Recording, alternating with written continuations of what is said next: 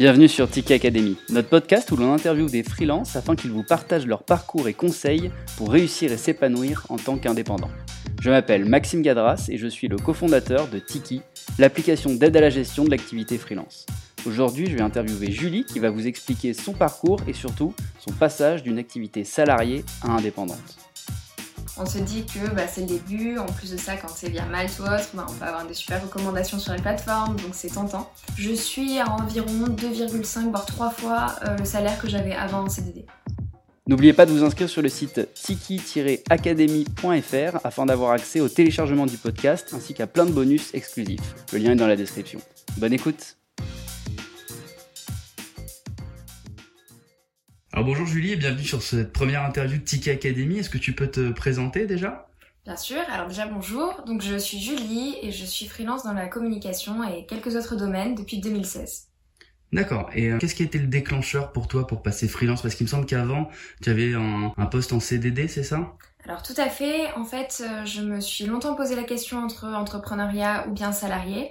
Euh, j'ai commencé par une expérience salariale parce que ça me semblait être ce qui avait plus indiqué. Et euh, au bout de quelques temps, je me suis aperçue que bah, je manquais un peu de liberté, que j'avais envie de me construire, de travailler pour moi et pas pour un patron. Et c'est ce qui a aussi déclenché le fait que j'ai eu envie de me lancer en tant que freelance. Et quand tu étais en CD, tu, tu occupais quoi comme poste? Alors j'étais chef de projet euh, dans le design, dans une agence de design.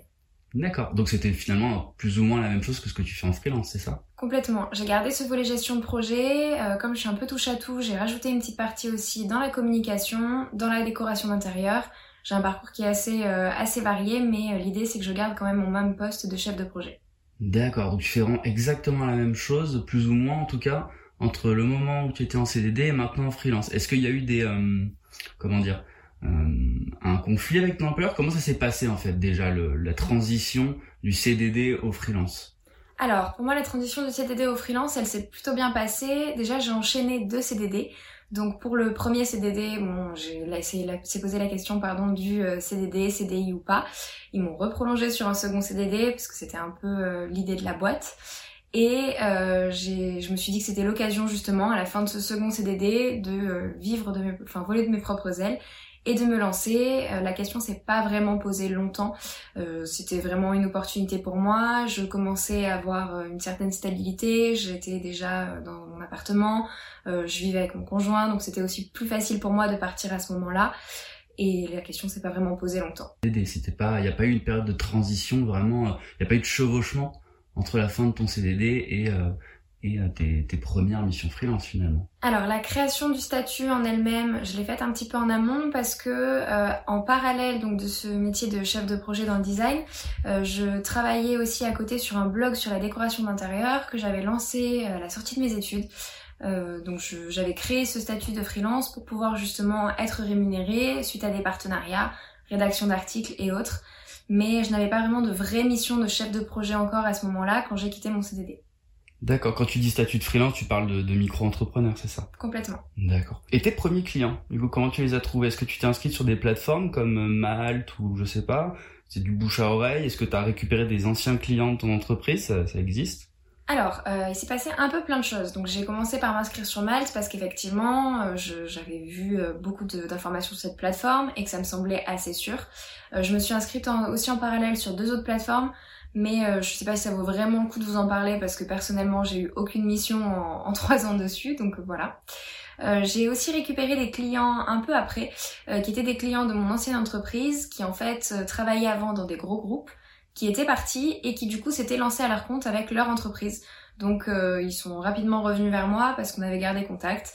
Donc il y a eu un peu le volet Malte et un peu le volet bouche à oreille. Ça c'est super intéressant, c'est vrai que c'est un, premier vecteur aussi le, le, le, le, bouche à oreille quand on se met en freelance. Euh, moi je voudrais juste revenir sur ces plateformes. Alors on rappelle à nos, à nos auditeurs, le, but c'est pas du tout de dénigrer une plateforme ou quoi, mais je pense que c'est intéressant quand même que tu dises les noms pour, pour qu'on sache que, en tout cas toi de ton expérience, euh, ça t'a pas apporté forcément euh, des missions, ce qui veut pas dire que d'autres freelances euh, euh, vont pas avoir des missions via ce biais, mais je pense que c'est intéressant que tu dises les noms quand même pour qu'on on sache.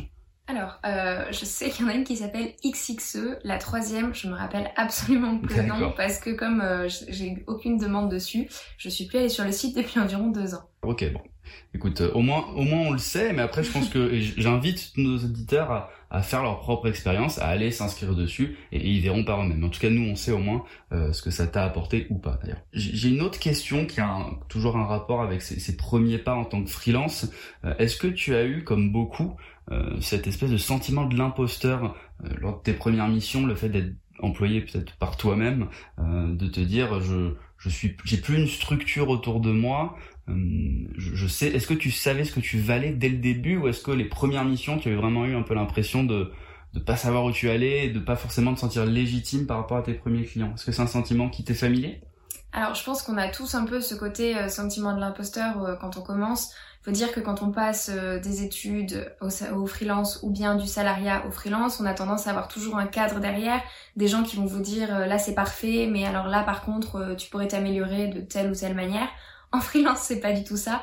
Euh, je pense qu'après, la confiance en soi, enfin personnellement pour moi, elle est venue avec mes premières missions. Euh, j'ai eu des clients euh, dans des domaines divers et variés, dans le BTP, dans la food, et j'ai travaillé aussi pour Maison du Monde par exemple. Et pour le coup, quand tes clients te recommandent à d'autres prestataires avec qui ils travaillent, ou bien à des collègues à eux qui sont chefs d'entreprise, en fait, tu te rends compte que tu fais bien ton taf et du coup, ça aide euh, à vaincre entre guillemets ce syndrome de l'imposteur et à te sentir mieux et plus à l'aise dans ce que tu fais. D'accord, d'accord. Euh, ben, je vais enchaîner du coup tout de suite puisqu'on parle de mission, de première mission. Euh, quand tu as débuté, est-ce que tu as accepté toutes les missions qui passaient. Alors c'est une question qui, à mon avis, euh, la réponse va changer d'un freelance à l'autre parce que ça va beaucoup dépendre de la situation et du contexte dans lequel tu commences. Mais est-ce que toi, Julie, euh, tu as accepté toutes les premières missions qui t'ont été proposées euh, T'as dit oui à tout ou est-ce que euh, finalement tu, tu as dès le début eu la, la, le privilège de pouvoir faire le tri? Alors, euh, dès le début, j'ai dit oui à tout. Je pense un peu comme euh, beaucoup de freelance. On se dit que bah, c'est le début. En plus de ça, quand c'est via Malte ou autre, bah, on peut avoir des super recommandations sur les plateformes, donc c'est tentant. Euh, je me suis retrouvée, je citerai pas le nom de la marque, mais je me suis retrouvée à travailler donc pour un site et donc des réseaux sociaux d'une personne qui faisait de la spiritualité pratique. ça n'a pas été ma meilleure expérience professionnelle. Autant vous dire que je me suis rapidement retrouvée dépassée parce que c'est quand même un domaine assez particulier où les gens ont des idées assez pointues et assez définies et où en plus de ça euh, il y avait des responsabilités euh, XXL puisque les gens qui nous contactaient étaient souvent des gens qui avaient des, soucis dans leur vie et qui avaient besoin d'un vrai réconfort et d'aide. Et en fait moi j'avais pas du tout ce volet euh, psychologique. Je pense qu'il fallait vraiment une psychologue derrière les réseaux sociaux. Et eux s'étaient dit qu'en fait non mais réseaux sociaux c'est ok deux trois posts comme ci comme ça et c'est bon donc je pense que c'est vraiment important euh, au début de se dire qu'on se fait la main euh, sur des clients aussi et sur lesquels on est plus ou moins à l'aise en termes de domaine. Parce que personnellement, à la fin de cette expérience, j'étais vidée. Je leur ai dit que je voulais arrêter parce que j'en pouvais plus. Et euh, c'est vrai que ça peut être décourageant. Donc il faut quand même se dire que oui, on prend tout entre guillemets, mais il vaut peut-être mieux miser sur des projets au début où le budget est un peu plus faible, mais qui restent dans nos domaines d'activité, plutôt que de vouloir travailler pour un client euh, pour se dire que euh, le budget va être quand même sympathique, pardon, mais qu'en fin de compte, ça va pas nous apporter grand chose sur le plan professionnel et que ça va plus nous démoraliser qu'autre chose.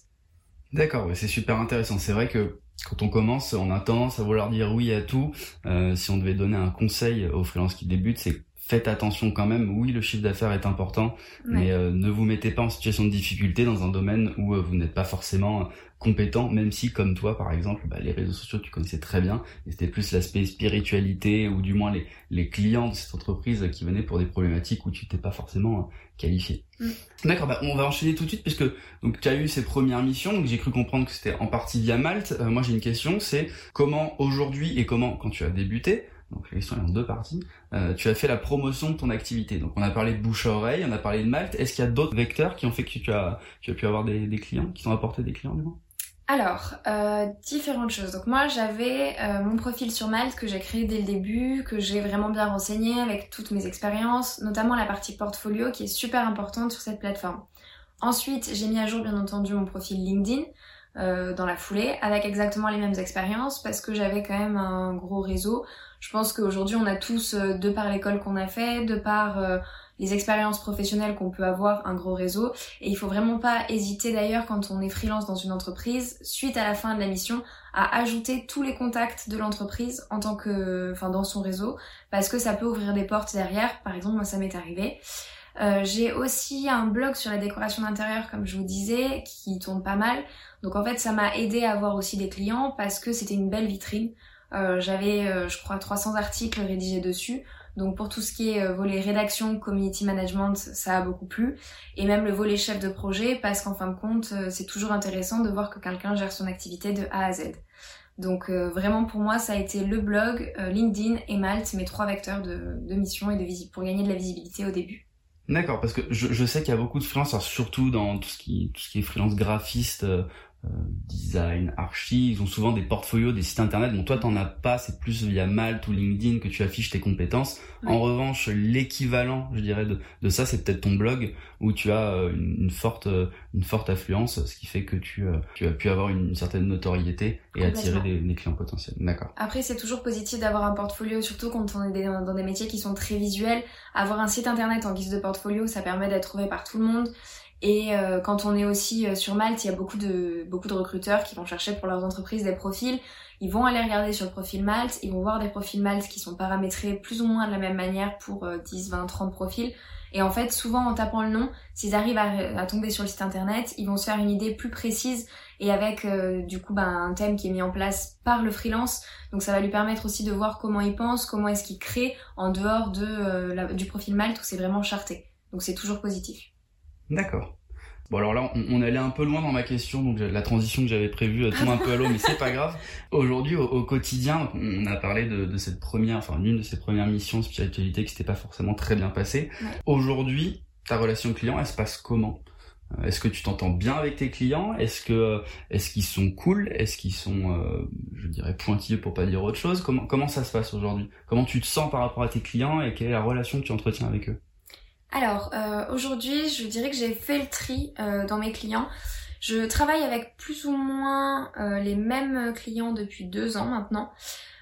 certains clients arrivent pour des missions un peu plus ponctuelles, certains arrivent une seule fois dans l'année pour trois semaines. Je commence à avoir un petit peu ma routine de clients, on va dire, comme pourrait l'avoir une agence. Aujourd'hui, j'ai plus que des clients avec qui j'ai une super relation. je dirais qu'il y a 60% de mes clients avec lesquels je travaille actuellement qui m'ont recommandé pour d'autres missions.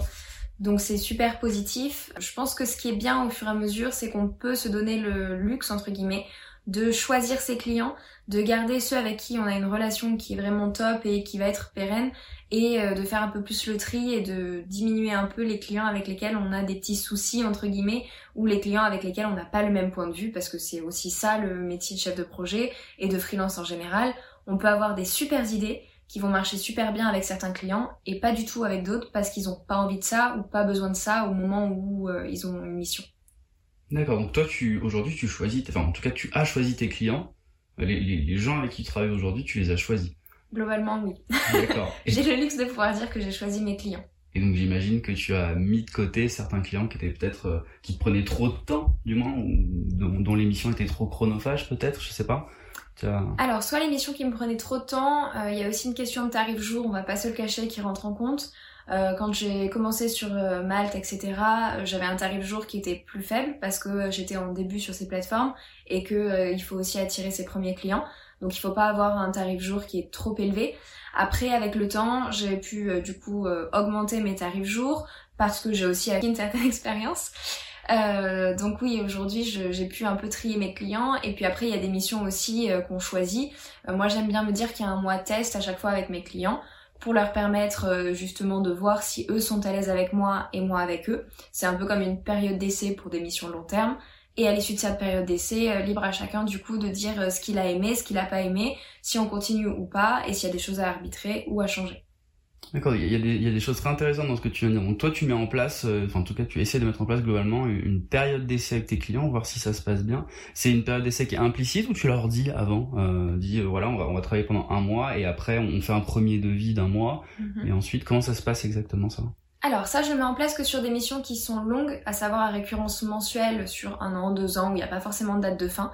Euh, moi, je vis ça un peu comme un CDI. On n'a pas forcément envie, en tant que freelance, de se retrouver euh, dans une situation où on est pareil bloqué avec un client. Et c'est la même chose pour le client. Je pense que c'est super important pour gagner en confiance et se dire que euh, on est tous tous sur un pied d'égalité et avec les mêmes idées et envies, de pas commencer par une petite période test. Moi, c'est explicite, je le dis à mes clients euh, dès le début. Je leur dis écoutez, je vous propose si vous voulez qu'on se fasse un mois test. À la fin du mois, on se fait une réunion, on discute ensemble, on voit ce qui a été, pas été, etc.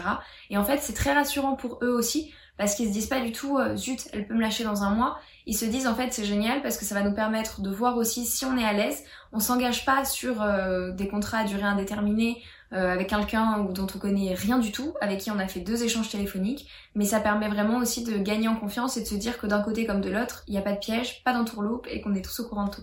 Et ils réagissent plutôt bien généralement? Ils sont généralement ils sont emballés et c'est souvent ça qui leur dit enfin qui leur fait se dire OK on peut signer euh, dès maintenant parce qu'ils savent que justement c'est pas un piège de quelqu'un qui veut leur faire signer un contrat euh, à récurrence mensuelle euh, durée indéterminée avec un budget XXL alors que derrière il y a rien et qu'ils ont aucune connaissance ni confiance en la personne. Euh, tu, tu me parlais tout à l'heure, tu disais que tu mettais ça en place surtout sur des missions longues à récurrence mensuelle. Aujourd'hui, tu as des revenus stables Parce qu'on a souvent cette image du freelance qui euh, doit aller chercher en permanence du chiffre d'affaires, qui est jamais certain de, de, de, combien il va gagner le mois prochain. Toi, comment ça se passe pour toi? Alors moi j'ai deux clients euh, stables stables depuis euh, depuis deux ans bientôt où je sais que c'est mes missions à récurrence mensuelle, j'ai une super relation avec les équipes, j'ai toute confiance en eux et moi c'est pareil et eux c'est pareil et donc eux ce sont des revenus qui sont stables et fixes. Après, j'ai un nouveau client stable depuis euh, depuis six mois maintenant, où je sais que euh, j'ai un budget qui est mensuel pareil et qui euh, se répercute de mois en mois. Et par contre, après, j'ai aussi deux trois clients, je sais qu'ils me font travailler tous les mois. Ce sont des missions plus ponctuelles, donc du coup, ils me prennent pour deux heures, deux heures, deux heures. Mais je sais que eux, je travaille avec eux environ 6 à 8 fois par mois, selon les mois, que c'est sûr et certain, même si j'ai pas un budget mensuel défini à la fin du mois, c'est certain que je vais travailler avec eux dans le mois. Donc ça me permet d'avoir un revenu qui est stable.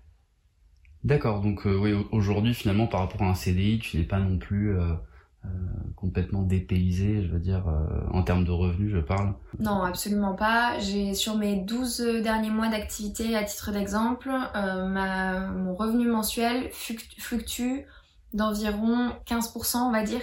Donc je sais grosso modo que euh, je me retrouve avec un salaire qui est quand même lissé sur l'année et ça me permet aussi d'anticiper parce que c'est vrai qu'en tant que freelance, il y a la question des vacances et des coupures qui se posent et ça me permet justement euh, de savoir que je vais pouvoir me faire mes vacances d'été entre guillemets. Euh, je l'écris dans mes contrats, je prends mes vacances en août et au moins je sais que ces vacances je peux les payer parce que j'ai un revenu qui est lissé sur l'année à peu près.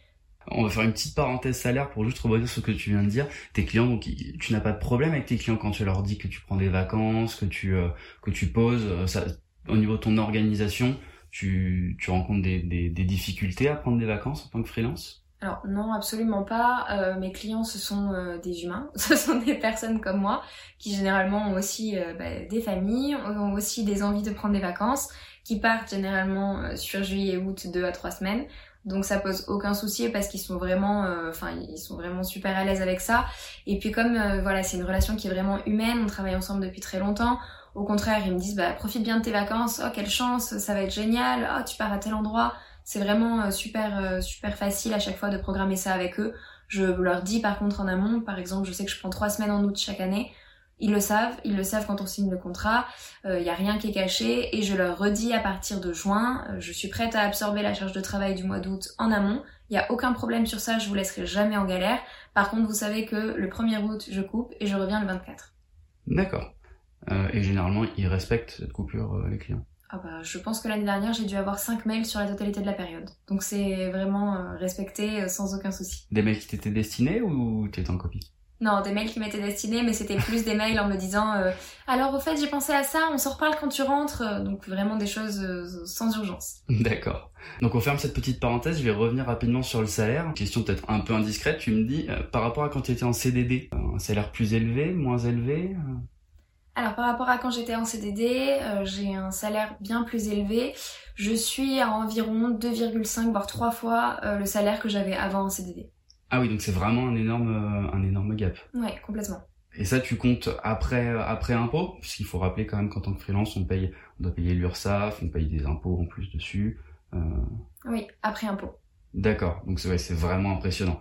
Et est-ce que tu es dans cette mentalité? Alors moi, moi je sais que c'est un petit peu la, la mentalité que j'ai, qui est que on l'entend souvent euh, à la télé, dans les médias, mais je pense que ça se concrétise vraiment quand on est freelance, qui est mm-hmm. euh, plus je travaille, bah, plus je gagne finalement, plus j'arrive à faire de missions, ou peut-être après pas forcément une, une, question de quantité, il y a aussi travailler intelligemment, essayer de décrocher des missions peut-être quand tu es mieux payé, ça, ça, ça joue aussi, mais tu, es, tu as cette mentalité-là ou finalement tu fais pas attention parce que en tant que freelance, tu aimes ce que tu fais Alors, en tant que freelance, j'aime ce que je fais, mais quand même, euh, il y a aussi l'aspect euh, salaire qui m'a décidé à quitter euh, mon emploi salarié.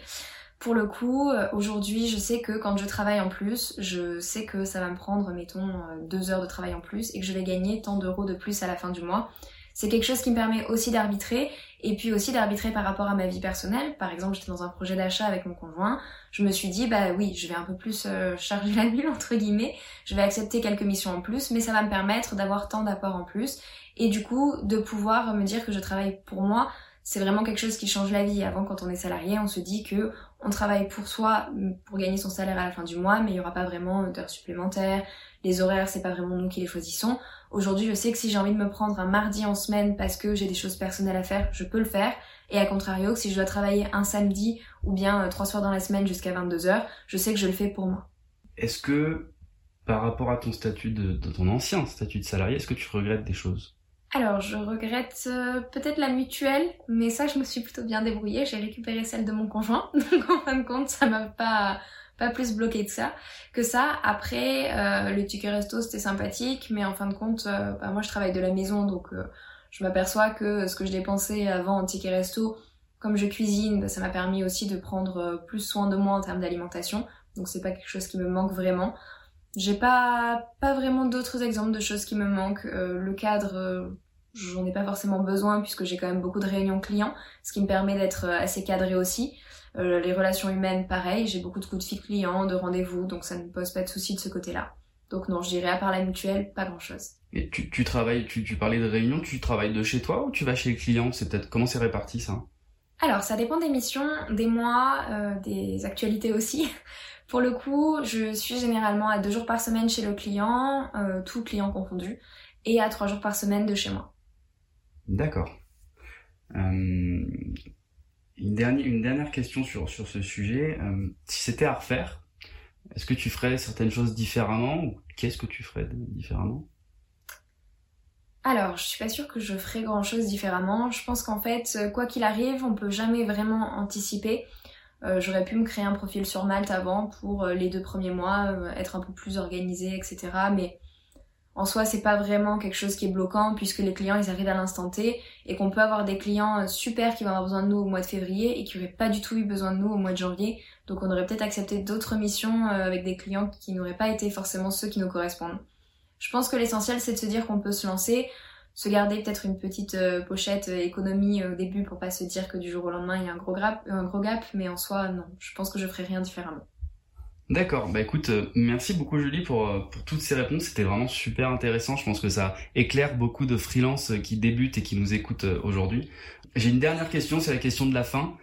si tu avais trois conseils à donner à justement des gens qui se lancent en freelance, qui débutent tout juste, qu'est-ce que tu leur dirais? Ou du moins, ou alors des, des gens qui souhaitent passer le cap, qui sont encore salariés et qui souhaitent se lancer en freelance. Trois, conseils que tu pourrais leur donner.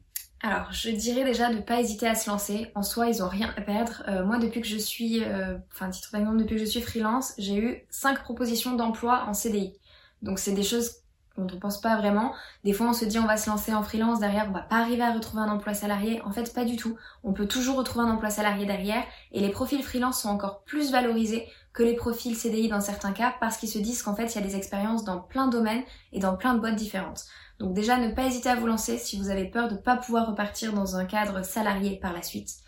Ensuite, dites-vous que pour le coup, des profils, il y en a des tonnes, mais que des profils comme vous, il y en a qu'un seul. Chaque expérience, elle fait qu'un client, il va se retrouver en vous. Il faut surtout pas hésiter, quand vous remplissez votre profil, à vraiment mettre toutes vos expériences. Euh, moi, j'ai eu une expérience dans la food pendant euh, trois mois en stage euh, quand j'étais encore en école. Et pour le coup, ça m'a vraiment aidé parce qu'il y a des clients food qui m'ont contacté suite à ça. Donc n'hésitez pas à documenter toutes vos expériences, ça peut être vraiment intéressant et ça peut vous permettre aussi de décrocher des contrats que vous ne soupçonniez pas. Et ensuite, euh, créez-vous un petit réseau, un petit réseau de freelance. C'est toujours intéressant, euh, notamment via Malte. Il y a des apéros Malte qui sont lancés tous les premiers lundis du mois, je crois, ou mercredi, quelque chose comme ça. Ça permet de rencontrer des gens. Et moi, ça m'est arrivé qu'il y ait des freelances que j'ai rencontrés dans ce genre de cadre qui m'aident à avoir des missions. Et moi, pareil, que je les aide à avoir des missions par la suite parce que quand on rentre dans une entreprise, il y a des besoins divers. Donc vraiment, créez-vous un réseau, n'hésitez pas à vous lancer et mettez bien toutes vos expériences en avant.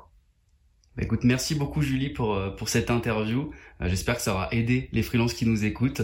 Euh, moi je te dis à la prochaine, bon courage dans ton projet. Il me semble que tu as lancé une, un nouveau projet récemment, on m'a parlé d'une agence de communication, tu peux nous en parler très rapidement? Oui, alors tout à fait. Donc j'ai travaillé donc en agence quand j'ai lancé, enfin quand j'ai commencé à travailler, donc en CDD. Ensuite j'ai travaillé dans d'autres agences donc au fil de mes différentes missions et je me suis aperçue qu'en fait ce côté agence multicréative avec vraiment des tonnes de spécificités, ça me plaisait beaucoup. Donc j'ai lancé il y a quelques semaines la crème de la com. Donc c'est une agence de communication euh, qui permet donc euh, à des petites entreprises comme à des grosses entreprises de rencontrer euh, des talents, de pouvoir euh, travailler pour leur communication. Et je propose aussi à partir de la rentrée des formations pour aider les petites entreprises qui n'ont pas de budget avec euh, des plans précis pour faire leur communication sur Pinterest, sur Facebook, sur tous les réseaux, ce qui va leur permettre de pouvoir accéder aux connaissances donc des agences sans pourtant avoir à payer des freelances. D'accord. Et hum, le site internet c'est?